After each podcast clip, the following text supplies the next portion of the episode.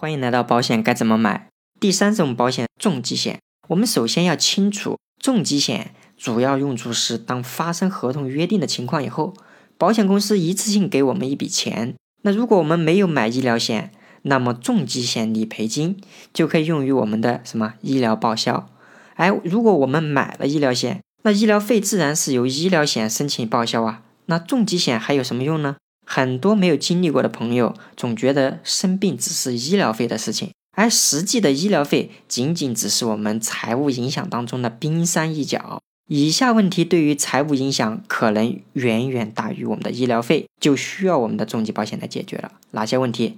你听着，第一个，确诊大病，我们病人的治疗前前后后要花多长时间？第二个，我们治疗以后身体的精力好不好？需不需要休养？需要休养多久？第三个，生病后的治疗和休养期间，谁来照顾我们？他们的收入会不会受到影响？请护工的话，护工的工资是多少？对于病人来说，我们病人的收入是什么？就是我们的年收入啊，要乘以我们治疗前后花的时间，加上休养的时间。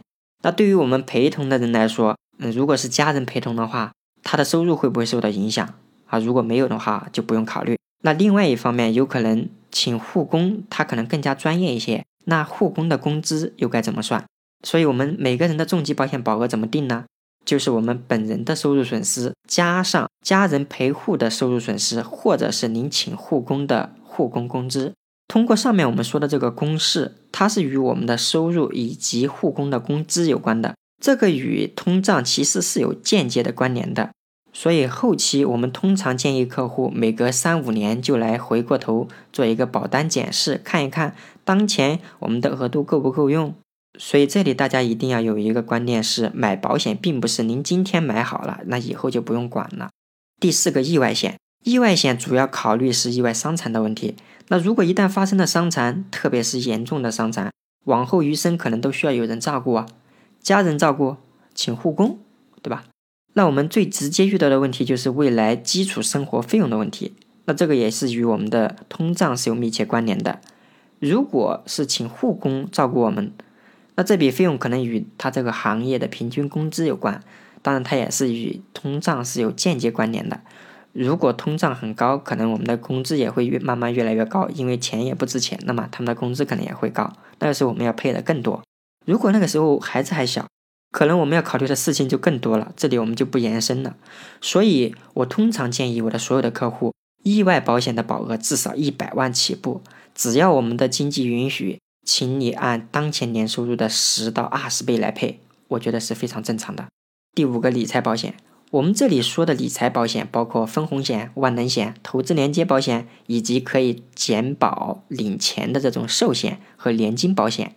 那我们聊保险理财时，总会有很多人跟我说：“哎呀，股票啊、期货啊、债券啊这些收益比保险都要高。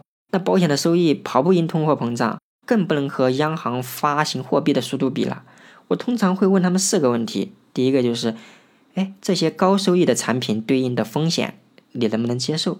第二就是，我们目前持续配置刚才你说的那些高收益的产品了吗？那目前我们的收益又是怎么样呢？第三个。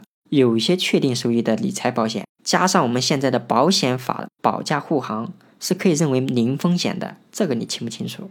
第四个，博高收益的理财方式与收益较低且保本的理财方式，都该适当配置啊，这样我们的财务会不会更加健康？那沟通完，我发现还是有少数人是实力派的，他想要高收益的理财，而且也已经选择了相应的方式。最重要的是，有些人的收益确实还是很可观的。而我们绝大多数人只是停留在我想要高收益的理财方式，但并没有付诸实践。这类人群当中，甚至于有人目前还没有任何存款。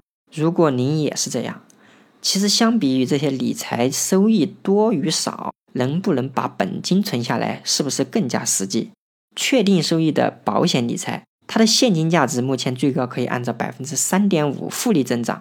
二十年下来，折合单利约百分之四点二，难道这种理财方式它不香吗？